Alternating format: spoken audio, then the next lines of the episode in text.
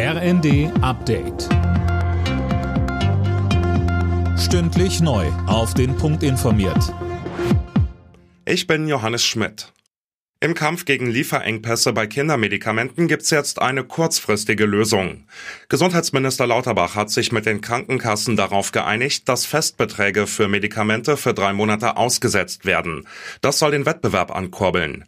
Florian Lanz vom Spitzenverband der gesetzlichen Kassen sagte dazu in der ARD. Das könnte dazu führen, dass Pharmaunternehmen Reserven, die sie irgendwo auf der Welt haben, jetzt kurzfristig nach Deutschland liefern, weil sie hier besonders hohe Preise für ihre Produkte bekommen.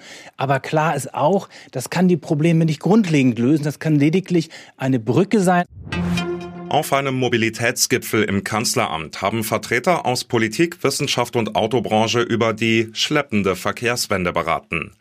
Laut einem Regierungssprecher will man gemeinsam bis 2030 mindestens 15 Millionen E-Autos auf die Straßen bringen. Anders seien die Klimaziele nicht zu erreichen. Für sein Vorhaben, das sogenannte Containern zu legalisieren, hat sich Ernährungsminister Özdemir jetzt mit Justizminister Buschmann zusammengetan.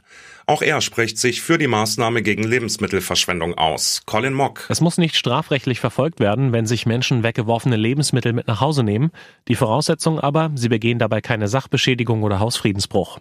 Wer zum Beispiel ein Schloss knackt, muss weiter mit einer Strafe rechnen. Wer aber einfach in den Müllcontainer greift, nicht.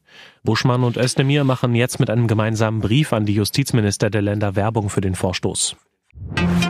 Klimaterroristen ist das Unwort des Jahres.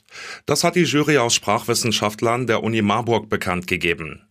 Das Unwort des Jahres soll auf unangemessene, verschleiernde oder diffamierende Sprache aufmerksam machen. Alle Nachrichten auf rnd.de